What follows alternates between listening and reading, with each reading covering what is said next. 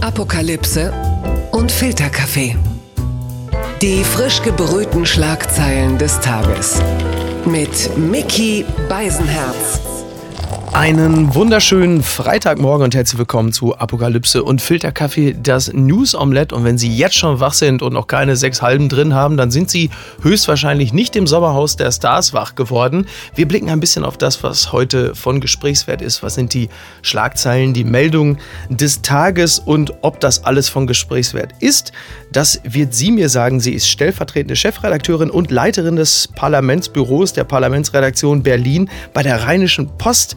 Guten Morgen, Eva Quadbeck. Guten Morgen, Miki, grüß dich. Liebe Eva, du lebst in Berlin. So, da gab es ja gestern auch diesen großen Warntag, der aber in Berlin noch leiser war als im Rest der Republik, oder? Ja, also ich habe nichts gehört, wie man in der Hauptstadt sagen würde, mhm. und äh, habe auch keine Meldungen auf meinem Handy gehabt und habe mir gedacht, naja, wahrscheinlich ist es besser, dass ich dann vielleicht doch aus dem Fenster gucken müsste, wenn ich wissen will, ob es brennt oder nicht. Ja, es hätte aber eine Meldung kommen sollen, oder? Das sollte doch eigentlich deutschlandweit so sein, ne? Ja, und in Berlin war ja zugesagt, dass da Wagen mit Megafon rumfahren und die Leute warnen. Und dann würde man doch meinen, ich sitze ja mit meinem Büro im Regierungsviertel, dass zumindest da mal ein Wagen vorbeikommt Ach, äh, und Bescheid sagt, was eigentlich los ist.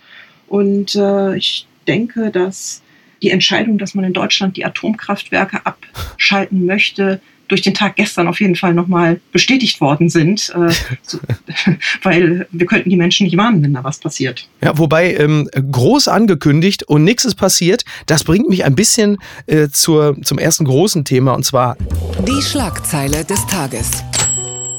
Die Tagesschau meldet Merkel und Macron zu Moria. Berlin und Paris nehmen Minderjährige auf. Nach dem Brand in Moria sollen 400 unbegleitete Minderjährige Griechenland verlassen. Kanzlerin Merkel und Präsident Macron hoffen, dass sich neben Deutschland und Frankreich weitere EU-Staaten an der Aufnahme beteiligen. Und da sage ich mal, äh, viel Glück. Ne? 400 Kinder, also korrigiere mich, wenn ich falsch liege, aber für mich ist das so ein bisschen äh, wie wenn einer sagt, komm, ich lasse bei der Pizza Calzone die Oliven weg, weil ich so ein bisschen auf die Figur achten muss. Also ist das jetzt etwas, wo wir in die Hände klatschen und sagen, yes, Europa? Nee, beim Thema Flüchtlingspolitik, da kann man sowieso überhaupt gar nicht mehr in die Hände klatschen und sagen, yes, Europa. Mhm. Diese 400 Kinder sind natürlich erstmal eine symbolische Ankündigung. Merkel und Macron selber wollen mehr, aber sie kriegen es nicht hin in Europa, ja. weil es eben nicht genug Länder gibt, die da mitmachen. Und dann ist das Problem, wenn die sagen Kinder, das sind ja dann unbegleitete Minderjährige und da sind ja auch schon mal welche nach Deutschland geschafft worden. Und wenn man sich die angeguckt hat, die sehen dann eben auch meistens nicht mehr aus wie Kinder, sondern es sind dann meistens doch junge Männer, hm. die geholt werden, weil natürlich laufen nicht zehn- oder elfjährige Mädchen da alleine durch die Lager. Klar. Aber selbst da ist natürlich die Frage berechtigt, a, sind 400 junge Männer jetzt grundsätzlich äh, unzulässig und auch 13, es, es handelt sich ja insgesamt um 13.000, rund 13.000 Menschen, die dort äh, unter den schlimmsten Bedingungen hausen müssen.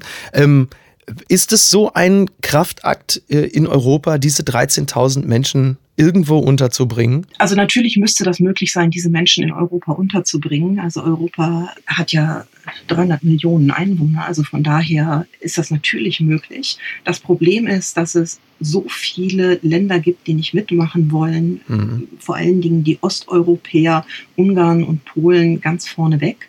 Und Deutschland will nicht mehr vorangehen. Das ist schon auch ein Problem. Ja. Die deutsche Regierung ist immer noch traumatisiert von 2015, als eben mit offenen Armen die Flüchtlinge empfangen worden sind und man damals wirklich viel zu spät die Bremse reingehauen hat. Mhm. Und äh, heute ist man nicht mehr in der Lage, im Notfall humanitär zu sein. Also es fehlt einfach wirklich Maß und Mitte bei der Flüchtlingspolitik. Ja. Es geht ja jetzt ja. auch nicht darum, wieder Hunderttausende zu holen, sondern wirklich nur ein paar Tausend zu helfen. Mhm. Und das traut sich die Bundesregierung nicht mehr, auch äh, weil das Bundestagswahljahr 2021 ansteht. Ach ja, natürlich, mhm. klar. Das vergisst man ja manchmal. Man blickt ja doch immer nur auf Söder und Laschet und Co., aber das vergisst man vielleicht ein bisschen.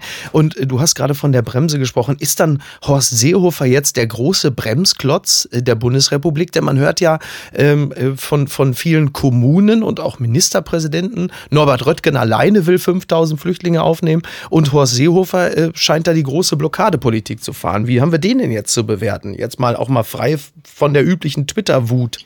Ja, das macht er äh, auch tatsächlich ja schon seit Monaten. Also die Kommunen, die haben ja schon lange bevor Corona und Brände da in Moria ausgebrochen sind, gesagt, wir würden die aufnehmen, weil die Menschen haben ja auch vorher da schon unter nicht humanitären Bedingungen gelebt. Mhm. Und der Seehofer sagt dann, naja, also die Kommunen nehmen die auf und der Bund muss bezahlen. Und Seehofer gehört eben auch zu denen, die sagen, auf gar keinen Fall nochmal ein deutscher Alleingang. Wir erinnern uns an die Zeit von 2015 bis 2018, wo er sich ja jeden Tag mit Merkel über dieses Thema gestritten hat. Auch das hat man fast vergessen. Aber der Satz, den hat man nämlich zuletzt häufiger gehört, egal ob es um Putin ging oder jetzt halt eben Moria. Dieser Satz, ja, wir müssen da eine europäische Lösung anstreben. Das bedeutet doch übersetzt so viel wie, ja, will anfangen? Äh, ihr vielleicht? Weil das ist doch wirklich, das ist doch der, jetzt mal auf gute, das ist ja der größte Kacksatz und die größte Nullaussage überhaupt, oder? Ja, der Satz ist ja inzwischen ziemlich zynisch, weil es ist eine Chiffre dafür, dass man sagt, ähm, wir gucken einfach an dem Problem vorbei. Und ähm, die Humanität Europas hört eben inzwischen an der europäischen Außengrenze auf. Das ist das äh, große Problem. Und äh, eine wirklich europäische Lösung wird es in der Flüchtlingsfrage nicht geben. Es kann, wenn eine gemeinsame Lösung, nur eine sogenannte Allianz der Willigen geben. Und jetzt blicken wir mal auf die äh, Allianz der, wie soll man sie nennen, der Billigen. Blattgold. Der Spiegel schreibt von einer wunderbaren Liebesgeschichte. Äh, ich zitiere, ich kann den Moment nicht vergessen, als ich die Hand eurer Exzellenz hielt und es geht um die Briefe von Kim Jong-un an Donald Trump. Nordkoreas Diktator und der US-Präsident haben in den vergangenen zwei Jahren 27 Briefe ausgetauscht. Der Journalist Bob Woodward hat nun einige Inhalte enthüllt. Ja, es kommt wieder ein Buch heraus von Bob Woodward ähm, das Buch heißt, korrigier mich, heißt es Wut? Rage, ja. Rage, genau. Und es basiert auf äh, Tapes, die äh, Bob Woodward erstellt hat in den Gesprächen mit Donald Trump. Und da ist wirklich sehr vieles durchgekommen. Ich, also auch da wieder ja der, der Satz, jetzt kommt das große Enthüllungsbuch über Donald Trump, das, ist, das ihn jetzt endgültig erledigt. Das ist jetzt, da gehe ich mal von aus, das wird nicht passieren. Aber dieses Buch hat es tatsächlich schon in sich. Ich denke, dass Woodward zumindest derjenige sein könnte, der am Ende Trump tatsächlich zur Strecke bringt. Das ist okay. ja interessant, dass das jetzt acht Wochen ja. vor der Wahl veröffentlicht wurde. Mhm. Und äh, die Dinge, die er da rausstellt, also den, die vielen Briefe mit äh, Kim Jong-un und auch das, was er äh, über Corona gesagt hat, das kann schon zu Stimmenverlusten führen. Und äh, vielleicht noch einen Satz äh, zu äh, Kim Jong-un. Interess interessanterweise ist die Liebe zwischen den beiden ja längst wieder erkaltet. Also ja. ähm, nach ihren Techtel-Mechtel-Treffen, wo man wirklich, wenn man das liest, nicht weiß, ob man lachen oder schreien soll. Aber äh, Kim Jong-un macht inzwischen ja wieder munter Raketentests äh, in seinem Land und Trump hat wirklich 0,0 erreicht, hat sich aber natürlich mal wieder bis auf die Knochen blamiert mit dieser Art der politischen Freundschaft. Ja, das kann man sagen. Es, es war so diese Briefe von äh, Kim Jong-un, also wie Experten äh, sagen, seien es äh, wahrhafte Meisterwerke gewesen. Die Analysten hätten gestaunt, wie clever der Verfasser Schmeicheleien eingeflochten und somit Trumps Großmannssucht befriedigt habe. Das gleiche könnte man sagen, gilt ja eigentlich auch fast wahrscheinlich für Bob Woodward, denn der hat ja Trump äh, Erstaunliches entlockt. Unter anderem, dass Trump schon sehr früh von der Gefahr des Coronavirus gewusst habe und hat in diesen Interviews ja dann noch gesagt, dass er es bewusst runtergespielt hat. Aber er hat ja schon gesagt, ja, das ist ein tödlicher Virus. Das ist nicht einfach eine Grippe, das ist äh, echt tödlich. Und ähm, Woodward wird ja auch dafür kritisiert, dass er das nicht früher öffentlich gemacht hat, weil man dort dann ja auch Schlimmeres hätte verhindern können. Aber die Frage ist natürlich, derselbe Bob Woodward hat ja vor zwei Jahren schon Trump in einem Buch in die Pfanne gehauen, sehr effizient. Und trotzdem setzt sich Trump jetzt hin und lässt sich von eben diesem Woodward interviewen. Also was ist der Grund, dass er die, ausgerechnet diesem Menschen ein Interview gibt, von dem er ja wissen muss, dass er ihn komplett äh, durch den Kakao ziehen wird? Ist es, ist es so wie, wie so ein Spielsüchtiger wieder ins Casino geht, weil er meint, er könnte die Bank schlagen? Oder Leute, die ins Dschungelcamp gehen, weil sie glauben, sie könnten ihr eigenes schlechtes Image ausgerechnet dort aufpolieren? Ich habe wirklich, ich habe keine Ahnung. Also es hat sicherlich auch sehr viel mit dem Geltungsdrang, mhm. ähm, dem Geltungsbedürfnis von Trump zu tun. Und er ist ja fasziniert von allen Typen, die er für Strong Men hält. Ja. Ohne dass ich jetzt Woodward mit Putin und mit Kim Jong-un vergleichen möchte. Aber das gehört so in diese Kategorie. Ja. Wenn er jemanden für eine Autorität hält, dann äh, möchte er bei dem gut aussehen und bei dem glänzen. Und das erklärt eben auch, warum er sich eben auf solche Menschen einlässt, die ihm durchaus gefährlich werden können und die auch seinem Amt gefährlich werden können. Und natürlich kann man ansonsten nur sich tief verneigen vor der Leistung von dem Kollegen Woodward, der ähm, genau das macht, was richtig gute Investigativjournalisten schaffen müssen, nämlich dass sie die Leute dazu bringen, dass sie bei ihnen die Nachrichten apportieren. wie Wirklich schön. wie Hunde mit dem Knochen dahin gehen und sagen so, hier hast du meine Nachricht und ich gebe sie nur dir. Ja, ja, aber toll. Aber das ist wirklich faszinierend, weil ähm, also da müssen wir davon ausgehen, dass Trump es alleine reicht, dass dieser Woodward eine historische Figur früher schon mal erlegt hat, also Richard Nixon, mhm. nur um sich selber dann auch quasi im Olymp der historischen Figuren zu sehen. Und selbst wenn es bedeutet, dass man von demselben Typen einfach zur Strecke gebracht wird, finde ich ähm, beeindruckend. Ich denke, dass er die Gefahr in dem Moment ausblendet. Er hält sich ja sowieso für äh, unverletzbar und für den Größten. Das ist ja auch sehr irrational bei ihm. Von daher wird er darüber definitiv nicht nachgedacht haben. Ja. Aber sehen wir es mal, sehen wir es mal positiv. Äh, immerhin ist das Interview äh, abgedruckt worden. Das passiert ja auch nicht mehr allen heutzutage. Verlierer des Tages könnte die AfD sein oder womöglich die Demokratie? Fragezeichen. Die Rheinische Post, das Blatt ist dir bekannt, Eva, mhm.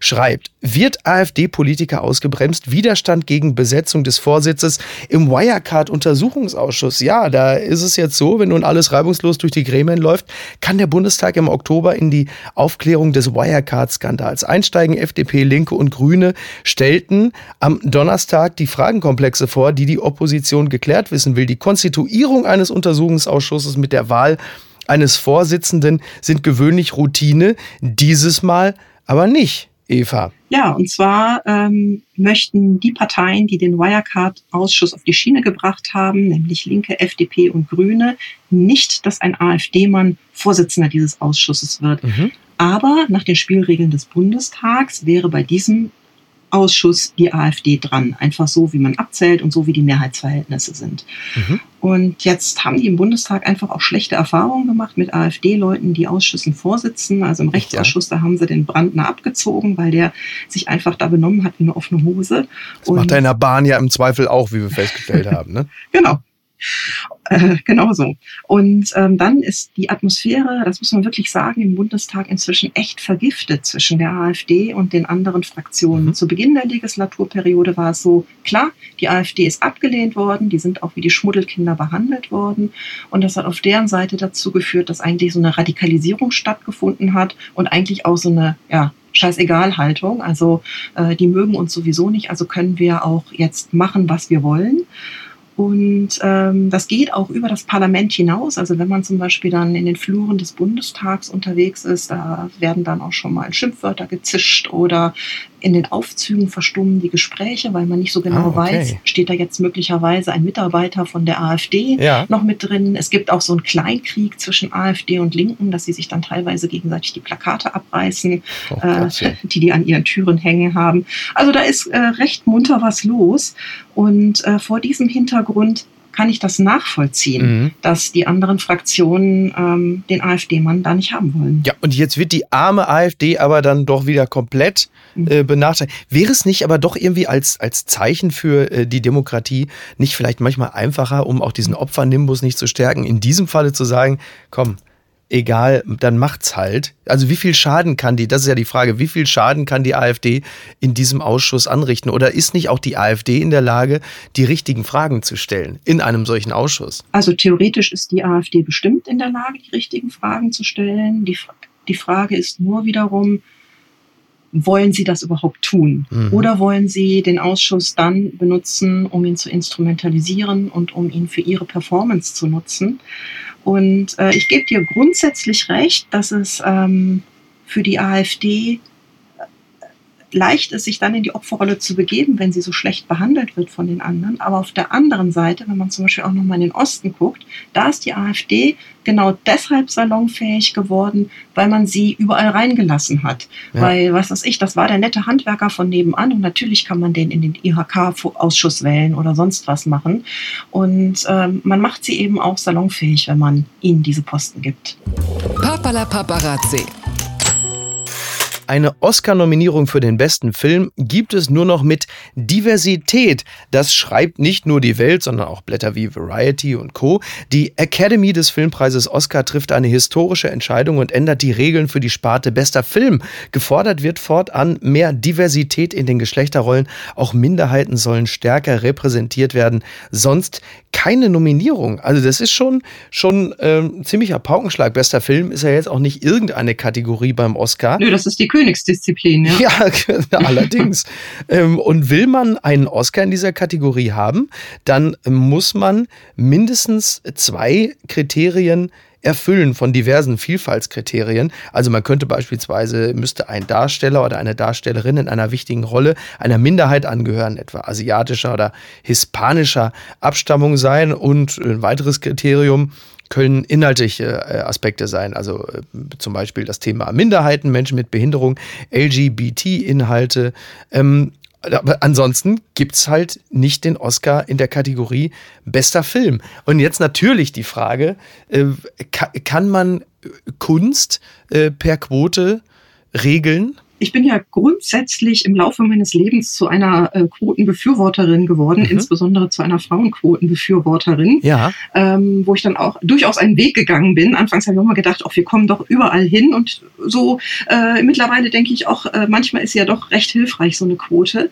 Äh, ich halte das aber für nicht so clever, dass man sagt, man muss in den Filmen Quoten haben, ja. weil nämlich genau das dann das Problem ist, dass es einfach ähm, die Kunst einschränkt. Ich fände es viel besser, wenn sie halt die Jury für den Oscar divers besetzen würden. Und ja, das würde das dann schon von ganz Idee. alleine ja. dazu führen, dass vielleicht auch mal der ein oder andere Film, der nicht nur mit alten weißen Männern besetzt ist, ähm, einen Oscar gewinnen könnte. Das finde ich tatsächlich äh, ist, ist, ein, ist ein interessanter und meines Erachtens total tragfähiger Lösungsansatz, denn man weiß ja, wie die Oscar Academy zusammengesetzt ist. Wir sagen denen das in Hollywood mal, ja. Ja, na, es sieht ja wirklich schlimmer aus als beim CDU-Parteitag, was da alles sitzt, ne? oder DFB oder so.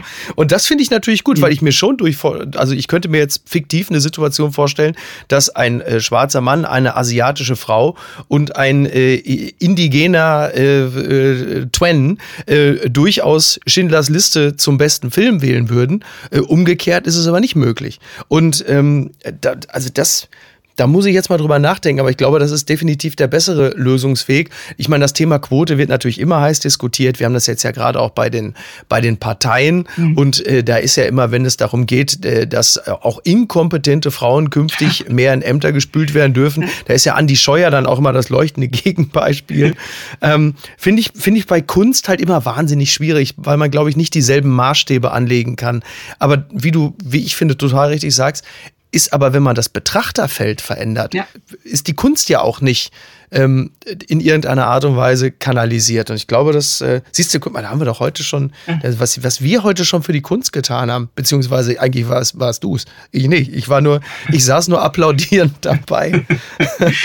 Wir gehen auf den Walk of Fame und werden es mit der deutschen Warn-App verbreiten. So, das ist ja. fantastisch. Genauso machen wir es. Und jetzt kommen wir zur letzten Kategorie. Und ja. auch das betrifft dich ein bisschen. Gewinner des Tages. Hört auf den Namen Adalan Shaikol Islami.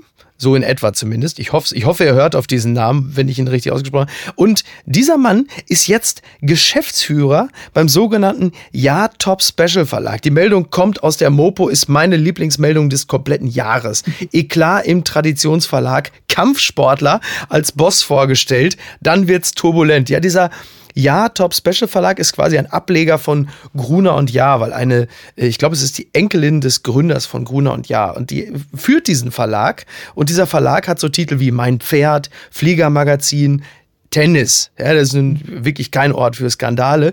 Aber im Juli wurde ein neuer äh, starker Mann im Haus vorgestellt von dieser Verlegerin Alexandra Ja. Und dieser Mann heißt halt eben Ardalan Shaikol Slami, ähm, der nennt sich auch persisches Löwenherz, denn er ist eigentlich Kampfsportler, nennt sich selber äh, Sportler und Trainerlegende und der wurde halt in diesem doch sehr, sehr biederen Verlag vorgestellt von dieser Alexandra Ja, der der Verlag gehört und die 55-Jährige sagte dann der Belegschaft, die da saß, also man muss sich die ja vorstellen, ich meine, wie, wie ist die Belegschaft in so einem Laden? Da sind dann Steppjacken, äh, rote Chinos, wie das halt in Hamburg so ist und dann steht dann halt plötzlich dieser 38-jährige Kampfsportler vor denen und sagt, ich bin jetzt der neue, äh, ich bin der neue Geschäftsführer.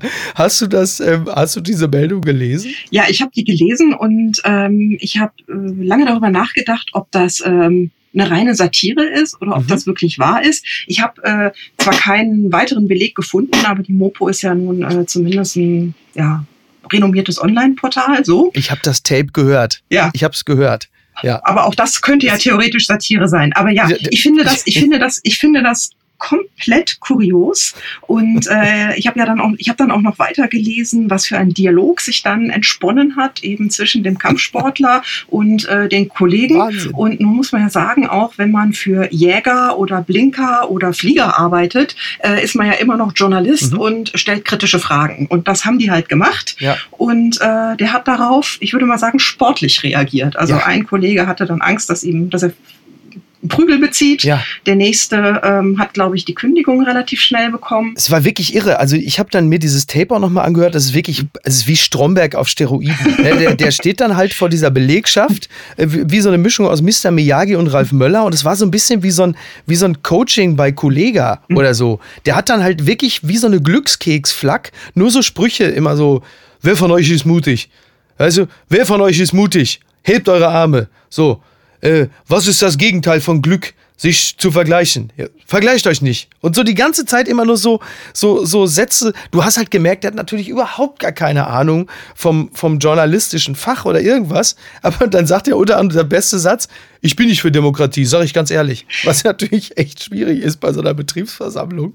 Ähm, ich hätte hinterher auf jeden Fall den Raum nach versteckten Kameras abgesucht. Ja. Also da hätte ich mich dann doch gefragt, ob das nicht äh, ob man mich da nicht vielleicht doch hochnehmen oder einfach mal austesten möchte. Ja, das wirklich, also es ist im Grunde genommen fast eine Liebesgeschichte wie zwischen Trump und Kim Jong-un, weil diese Alexandra Ja ist offenbar diesem Mann total verfallen und hat dann jetzt sogar gesagt, du leitest jetzt meinen Laden zum Entsetzen der kompletten Belegschaft.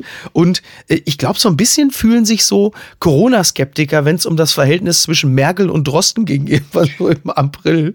Ähm, also ich bin sehr gespannt, was für Titel dann demnächst ja auch da in diesem Top-Special-Verlag dann neben Jäger und Blinker und so sind. Wahrscheinlich irgendwie auf die Fresse, Roundhouse-Kick und was weiß ich. Ja, und äh, in, in, meiner Welt seid ihr die Verrückten. Ja, genau.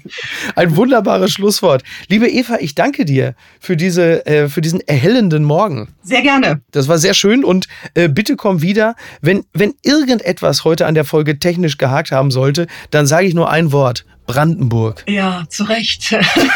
ich habe es so früh morgens einfach aus Brandenburg gemacht, weil ich es noch nicht bis nach Berlin reingeschafft habe. okay, alles also, klar. Aber es ist nett, dass ich wiederkommen darf. ich bitte darum. Ich bitte ganz herzlich darum. Dann ja möglicherweise schon in ganz anderer Funktion. Ja. Zwinker, zwinker. Genau. Ne? Also, Eva, mach's gut und schönes Wochenende. Bis ciao. Dann. Danke, ciao. Apokalypse und Filtercafé ist eine Studio Bummens Produktion mit freundlicher Unterstützung der Florida Entertainment. Redaktion Niki Hassania. Produktion Laura Pohl. Ton und Schnitt Mia Becker und Christian Pfeiffer. Neue Episoden montags, mittwochs und freitags. Überall, wo es Podcasts gibt.